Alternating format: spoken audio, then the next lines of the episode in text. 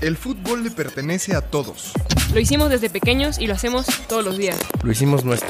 Más allá de los meses y los cristianos, Las historias que nos marcan suceden aquí. Aquí en el llano.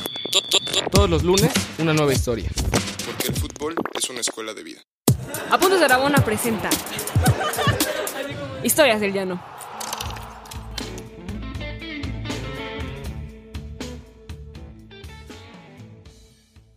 Amigas, amigos, buen lunes, un lunes de historias del llano, que tengan un gran diciembre, estamos arrancando el mes y hoy tenemos una charla particular con Roberto Vargas. Roberto, bienvenido a los micrófonos de historias del llano.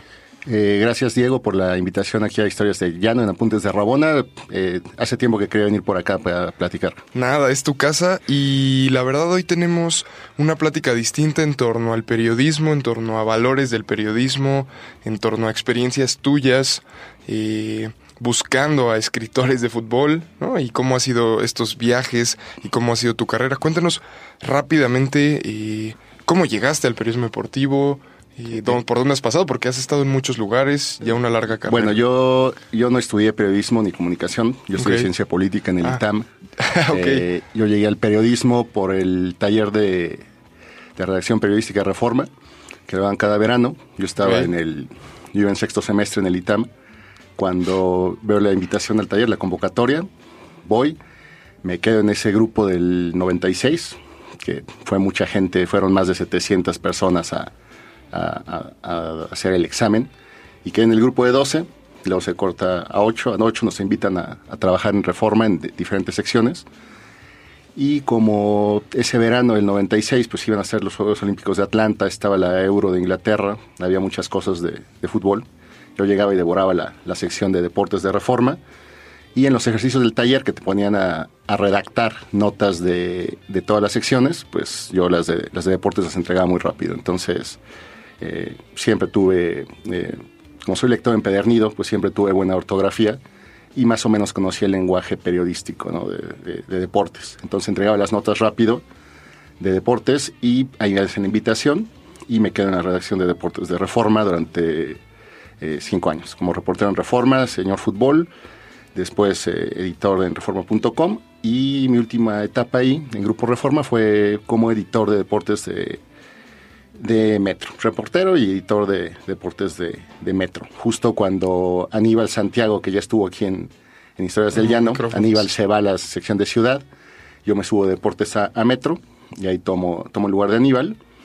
Y estuve ahí un ratito, ya después eh, estuve muy poco ahí, ya me fui a, a Socarmanía, me tocó ser parte del equipo fundador de Socarmanía, estuve eh, 12 años trabajando para Editorial Televisa y pues hice Socarmanía, Deporte Internacional, hay algunas, algunas cosas que hicimos por ahí, eh, libros también, y luego en televisadeportes.com, a la par de, de Editorial Televisa, estuve por ahí, luego me voy a, a Diario Record, que estuve menos de un año, y pues Diario AS, eh, me tocó también ser parte del equipo eh, fundador de, de Diario AS en México. Y después eh, regresé a Televisa para TDN, que fue mi, mi última etapa hasta abril del año pas- de, de este año, perdón. Y ahí estuve ya eh, en cosas más de producción, en, Ok. en el programa 360. Y bueno, pues ese, ese es, a grandes rasgos esa es mi, mi carrera, ¿no? He escrito cosas para, para el diario Le, para otras revistas, para Playboy México, por ahí tengo otras colaboraciones, pero este básicamente esa es mi, mi trayectoria dentro pues, de los pues medios. bastante consolidada, eh, bastante larga ya. Pues ya son 23 años de algo que yo no esperaba hacer. ¿no? Yo, esta- yo esperaba estar en... Te, te entiendo en- yo. en- yo en- estudié filosofía. Andamos parecido. Eh, fíjate, tú que tienes, que has vivido estos, estos procesos, pues te ha tocado la digitalización de- del periodismo en general y también del periodismo deportivo. Y a lo largo de tu carrera, justo hablábamos afuera del aire de un valor muy particular que necesita el periodista y también el deportivo, que es la paciencia. Cómo uno va construyendo esta red de fuentes, cómo uno va eh, persiguiendo las historias. Y justo lo, que nos vienes a contar hoy refleja eso. Eh, ¿Crees que es un valor muy importante? es un valor y es, eh, pues sí, hay que, hay que cultivarla mucho. Eh, hace poco en un taller con Iván Pérez, el, el, mister, me decía... debería de venir él en un día. Me, decía, este, recuerda que esto es una, una carrera de ultradistancia, es, no, es, un ultramaratón, no es una carrera de, de, velocidad, ¿no? Claro. Porque estamos hablando un poco del desencanto de, hacia el periodismo y es eh, deportivo. De las nuevas generaciones. De las nuevas generaciones. Y con esto de la paciencia y la, y la perseverancia, eh, tengo una lectura que, que comparto por ahí con, este, con los chavos nuevos que llegan a las redacciones, eh, que se llama La insoportable levedad del periodista deportivo, de John Carlin, donde habla este, justamente eso, de esperar, ¿no? que esperar es la, es, es, la tarea del, del, periodista, el periodista deportivo, y habla de cómo... Eh, tienes que perseguir una nota para que les digan que no, para que te cambien la fecha, para que te cambien la hora, para que el entrevistado, en ese caso se refería a Messi, este, no lo volteé a ver ni una sola vez durante la entrevista, porque también hay que, hay que aguantar ese tipo de desplantes de, deportistas, de directivos, de, jefes de prensa que cuando yo empecé en el año 96, pues había jefes de prensa, pero te dejaban trabajar. Y ahora parece que el jefe de prensa se encarga de, de, de, limitar la, labor de los reporteros. Claro. Y, no, bueno, John Carling, sin duda uno de los más grandes, está por ahí, sigue en el país. Y, y, digo, si a ustedes les interesa leer, porque hemos hecho un trabajo de recopilación de tus textos en Apuntes de Rabona y has escrito ya pues distintas columnas por ahí, una de Renato Cesarini que le fue muy bien, y escribiste hace poco y una, una entrevista, publicaste una entrevista que le hiciste en 2005 a, eh, a Fontana Rosa. Roberto Fontana Rosa, sí. Uno de los cracks de la literatura de fútbol pues latinoamericana y mundial. Y justo se conecta con este valor de la paciencia, esta, esta levedad kunderiana, ¿no? Digamos, de, de aguantar, de estar ahí. ¿Cómo, cómo, fue, ¿Cómo fue entrevistar a, pues a Roberto Fontana Rosa, eh, yo lo conocí con mucha gente de mi generación, eh, principalmente por eh, la tira de Buggy el Aceitoso, que salía en la revista Proceso. En, mi casa, en la casa de mi abuela, siempre estaba esa revista. Y ahí conozco a Fontana Rosa, ¿no? que me, da mucha risa de su personaje de Buggy. Ya cuando empiezo a meterme ya en el, en el periodismo deportivo y empiezo a buscar, pues llegaban por ahí todavía no estaba el Internet como, como ahora, tan desarrollado, no puedes encontrar tantas cosas, pero me empiezo a encontrar con textos futboleros de, de Fontana Rosa. Y eh, creo que el, más famoso de todos es el de 19 de diciembre del 71. Eh, y pues me, me, empieza a interesar y empiezo a buscar cosas de Fontana Rosa, ¿no? Este, libro por aquí, libro por allá, eh, alguna entrevista, veía sus cartones en Clarín. Y en 2004 viajo a, Buenos Aires para la cobertura del partido de, Copa Libertadores de River Santos. Un partido, ¿Y tú estabas en Televisa? Yo estaba en Socarmanía. En Socarmanía. En Socarmanía, que era de Editorial Televisa. Entonces yo viajo para la cobertura de ese partido y aprovechando el viaje, pues estaba en Buenos Aires, me quedé 12 días, eh, consigo el teléfono de, del negro Fontana Rosa y le llamo. Eh, le digo, este, soy Roberto Vargas, vengo de México, quiero hacerle una entrevista. Y en ese momento me dijo que no podía, estaba muy ocupado porque estaba preparando el Congreso de la Lengua de la ciudad de Rosario, que se llevó a cabo en Rosario en ese año, y donde tuve una participación muy destacada, ¿no? Y defendió las malas palabras. Entonces, pues no me dio la entrevista y, bueno, fue, sí resultó un poco frustrante.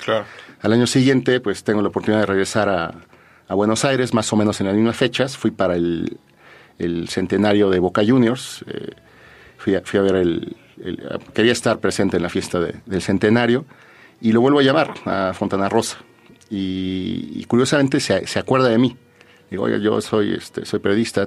Me dijo, ah, ¿usted es el mexicano que me llamó hace un año? Sí.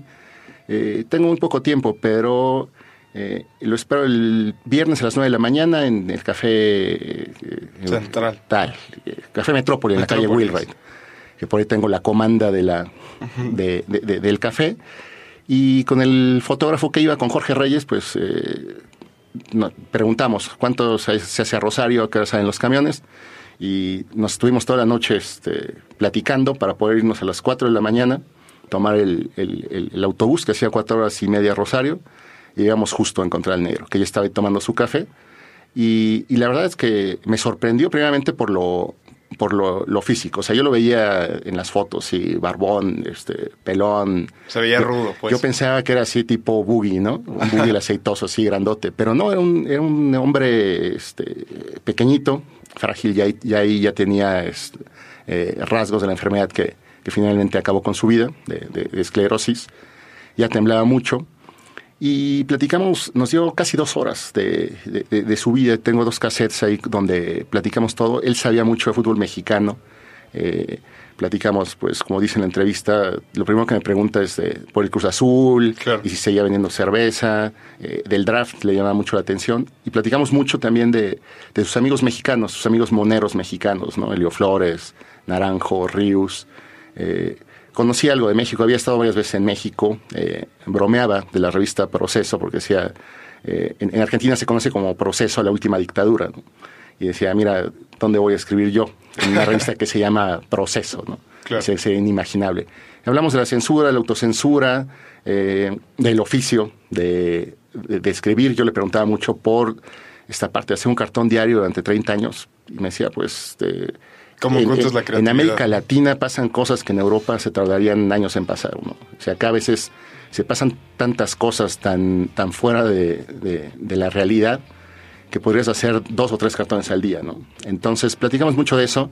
Eh, su parte humana, me interesaba saber qué, qué nutría su, claro. su, su, su, mente para, para crear. Y me habló ahí, pues le gustaba la trova, le gustaba Serrat, este, cosas así muy pero era muy platicaba muy muy una voz muy frágil un tipo muy sencillo pero, pero a la sí, vez abierto sí pero sin querer te hacía reír te hacía reír no me parecía así como algún este eh, algún eh, cómico estando pero pero o sea hablaba pausado pero decía cosas que te hacían reír ¿no? digo ahí en la entrevista eh, cuentas un poco y esto para para los que nos escuchan que se están formando, por ejemplo, en el periodismo, y cómo, y creo que queda muy claro, cómo quizá las mejores entrevistas se dan cuando el entrevista, el entrevistador eh, logra generar condiciones para que el otro se sienta tranquilo, se sienta cómodo. ¿no? Eh. O sea, creo que creo que tú al tener esta plática de, de, fútbol lo fuiste llevando a un punto donde, aunque él decía que tenía poco tiempo,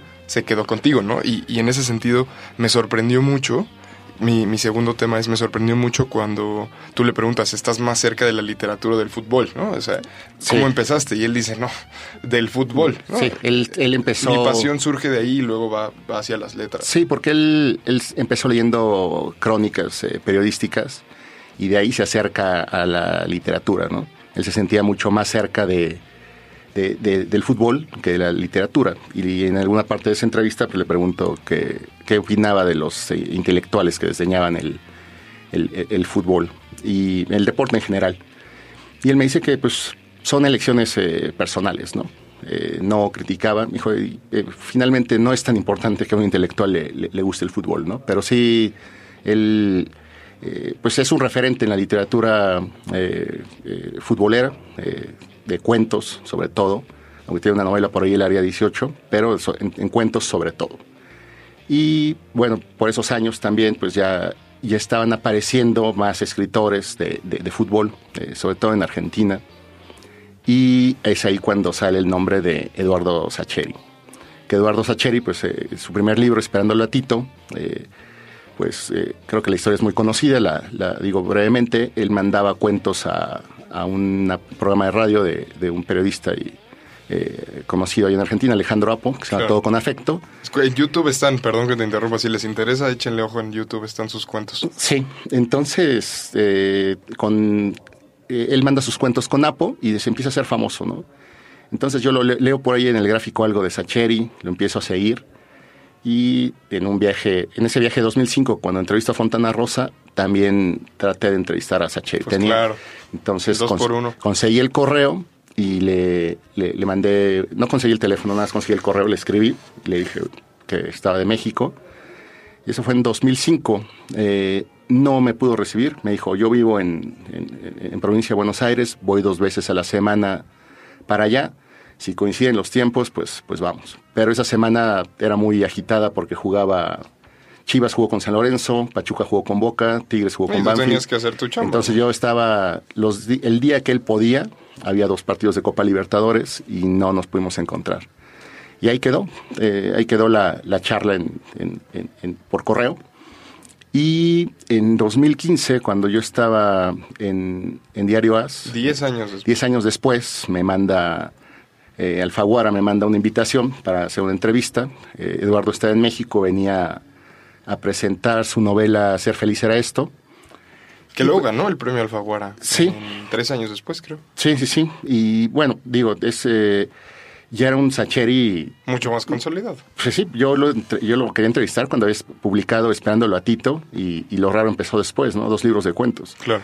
al Sacheri que me encuentro 10 años después, es el Sacheri que ya había ganado eh, la, El secreto de sus ojos. Sí, la adaptación de La adaptación de la, de la novela de La pregunta de sus ojos ya había ganado el Oscar, ¿no? Entonces Sí, también ya era, ya era otro Sacheri, ya era, digamos, ya, ya- ya era un rockstar de, de, de- de la literatura. Y nos encontramos en Polanco, tuvimos ahí la, la oportunidad de, de entrevistarlo. Eh, me acuerdo que por ahí estaba Julio Patán, que también lo iba a entrevistar. Estaba, estaba haciendo fila detrás de mí Julio Ah, Patán para, para entrevistar a, a Eduardo. Entonces fue una plática eh, increíble con él, porque pues él está sorprendido de cómo sus cuentos se han vuelto... Virales, literal. eh, sí, sí, sí, y gustan a, a mucha gente. Y una de las cosas que, que yo le pregunté es que le dije, bueno, pues ¿cómo, cómo has hecho para que tu- tus cuentos, de repente muchas cosas de, de- de fútbol principalmente, se vuelvan universales? Y me dijo, pues porque yo escribo de valores universales, ¿no? Como la amistad, como el amor, como la sol- solidaridad. Y eso le...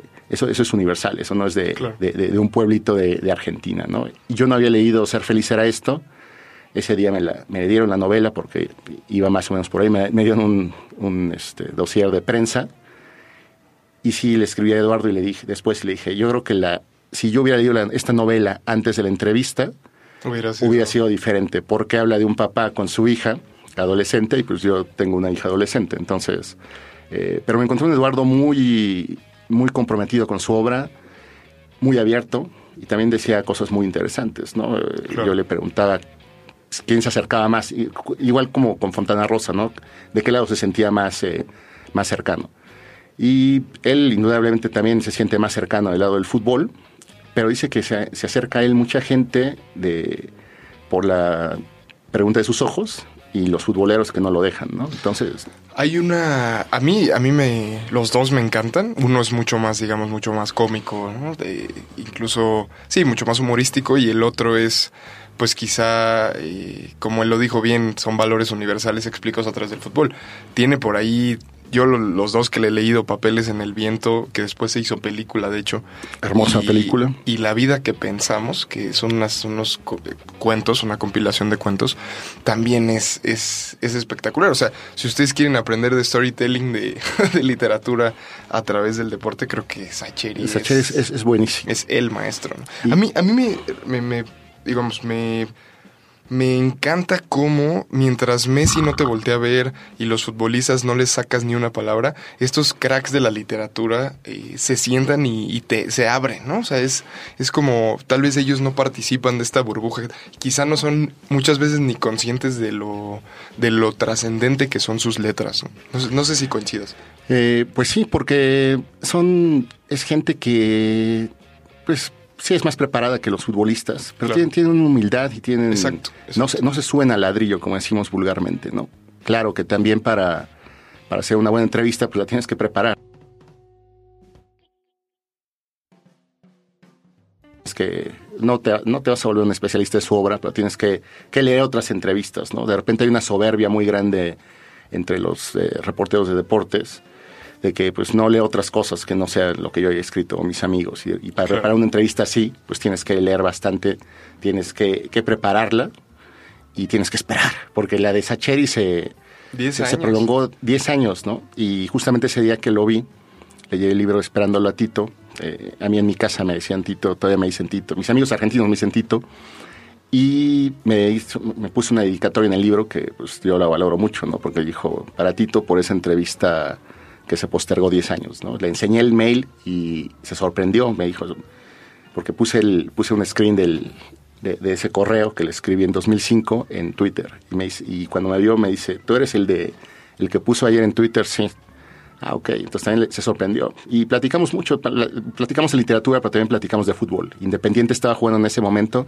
Él es fan. Eh, él es fanático y le dije, ¿quieres que te diga cómo va Independiente? Porque lo vemos en Twitter. No, no, no, me estoy muriendo de nervios. Estaba mandando WhatsApp con el, con el hijo que estaba en el estadio y platicamos mucho. Le dije, bueno, aquí en, aquí en México han venido, el, máximo ídolo de Independiente es Ricardo Enrique Bocini. Le dije, y aquí han venido varios eh, sucesores de Bocini que no pasaban con ellos, ¿no? El Dani Garnero que vino a Toros Nesa, eh, Pedro Masachesi que estuvo en Atlantic Pumas. Y se acordó de ese par de jugadores, platicamos mucho y pues hay, hay frases inolvidables de esa entrevista, pero me acordé de, pues, le, pregunté cómo, cómo mezclaba o cómo... Eh, eh, que, que hacía una analogía de la vida con el fútbol, ¿no? Y me dijo, pues es que en el, el, fútbol pierdes un fin de semana y el, y el, siguiente fin de semana tienes revancha y puedes ganar o puedes empatar. Pero en la vida, para, para las pérdidas, para los desamores, para eso no hay revancha, ¿no? Entonces, es un poeta eh, también, En el periodismo quizás sí hay revancha. O sea, puedes contar una historia mal, puedes vas mejorando. Eh, tú que llevas tanto tiempo en, este, en esta industria, que has podido entrevistar a voces tan autorizadas, eh, ¿qué le puedes decir a la gente que, por ejemplo, va empezando? Además de la paciencia, además de la perseverancia, ¿qué le podrías recomendar? Si yo llevo 23 años en esto, pues que, que lean, que lean mucho, que, que, nunca se les acabe el hambre de aprender, ¿no? Porque digo, yo tengo 23 años en esto pero, y, espero seguir muchos años, pero yo sigo aprendiendo todos los días, ¿no? Eh, eh, ha cambiado, la verdad es que el periodismo desde que yo empecé para acá tuvo un, un, hay un cambio tecnológico muy grande que ha cambiado todas las maneras de hacer periodismo, ¿no? Este, las redes, todo eso. Entonces, pues nunca, nunca dejar de aprender y no, no creer que porque ya te publicaron en, una, en, un, en un blog, en una revista, en un diario, porque saliste en una entrevista. O que eres youtuber, ya, estás. Que eres youtuber, pues ya estás, ¿no? En esto no se deja de aprender. Tienes que conservar este, eh, una parte de humildad, pero siempre, siempre pensando en crecer pero no puedes dejar de, ver lo que hacen los demás, ¿no? Tienes que estar eh, actualizándote constantemente, eh, leer eh, escritores, periodistas de otros países, ver otros medios, ver la competencia. No estás solo en, un, en, tu redacción o frente a tu micrófono. Hay muchas cosas alrededor que tienes que estar viendo, ¿no? Oh, y que afortunadamente se ha diversificado. O sea, tal vez tú lo has lo has vivido y lo has visto, pero en México sí estamos, creo yo, experimentando desde hace unos quizá 7, 8 años un boom de nuevos medios digitales que sí han abierto la competencia.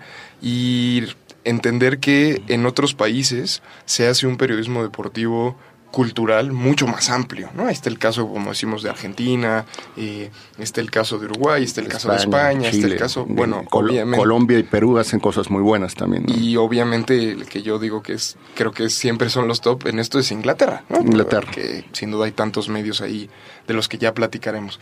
Querido Roberto, muchas gracias por venir. Eh, la verdad es que siempre es bueno tenerte ahí. Por favor, lean, lean a Roberto en, eh, en Apuntes de Rabona y en Twitter como RS. Arroba RS-Vargas. RS-Vargas. Seguro no es la primera vez que, que te vemos por estos micrófonos.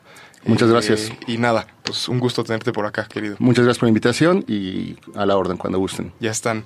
Pues nada, queridos podcast escuchas, eh, nos vemos el próximo lunes con una historia del ya no más. Acuérdense que estamos en iTunes, Spotify, Patreon y que nos escriban para que vengan a contar sus historias del llano. Un abrazo.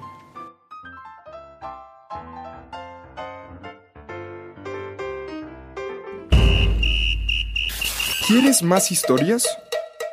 Síguenos en todas nuestras redes sociales como Apuntes de Rabona para ver el mundo desde el fútbol.